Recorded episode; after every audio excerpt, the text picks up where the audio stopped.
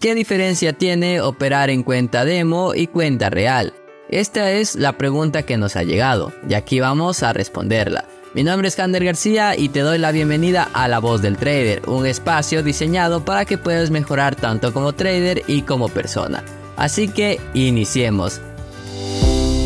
Bienvenido a La Voz del Trader. Un espacio creado para contarte experiencias, darte tips, consejos, recomendaciones y hablar de chico trading. Ponte cómodo, saca lápiz y papel y presta mucha atención a lo que tenemos para ti. Sin más preámbulo, iniciemos con el episodio de hoy.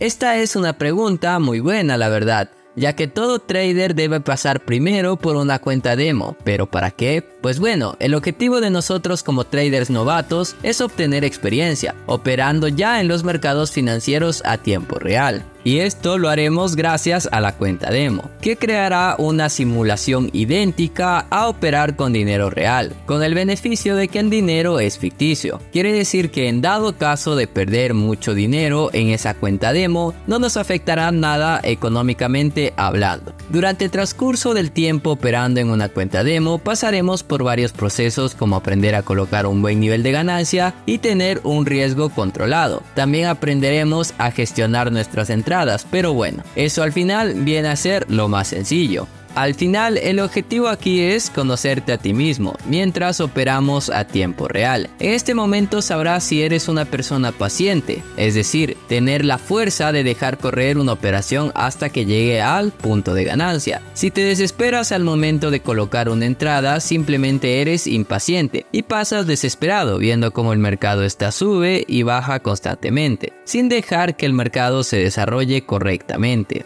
Pues bien, aquí es el momento de corregir todas estas emociones antes de iniciar en una cuenta real, ya que si en una cuenta demo eres una persona con todas estas características, en la cuenta real no va a ser distinto. Inclusive aquí en la cuenta real entran más emociones, como lo que puede ser la ambición. Y esas malas conductas son lo que puede hacernos llevar una cuenta real a cero. Y ese no es el objetivo de un trader burst. La idea es que mientras pasamos por la cuenta demo ir corrigiendo estos errores, es decir, si soy una persona impaciente ver la manera de crear el hábito de la paciencia en mí mismo, con acciones tan simples como esperar el tiempo necesario para que se cocinen nuestros alimentos. Si tú sabes que el arroz debe cocinarse por 30 minutos una vez esté hirviendo el agua, si tú apagas el fuego 20 minutos después de que comienza a hervir el agua, obviamente tu alimento no saldrá bien cocinado, saldrá crudo o simplemente no sería en punto comestible. Así sucede con nuestras operaciones. Si no dejamos que el mercado se desarrolle y quieres cerrar las operaciones ni bien las abres, no tendrás un buen resultado,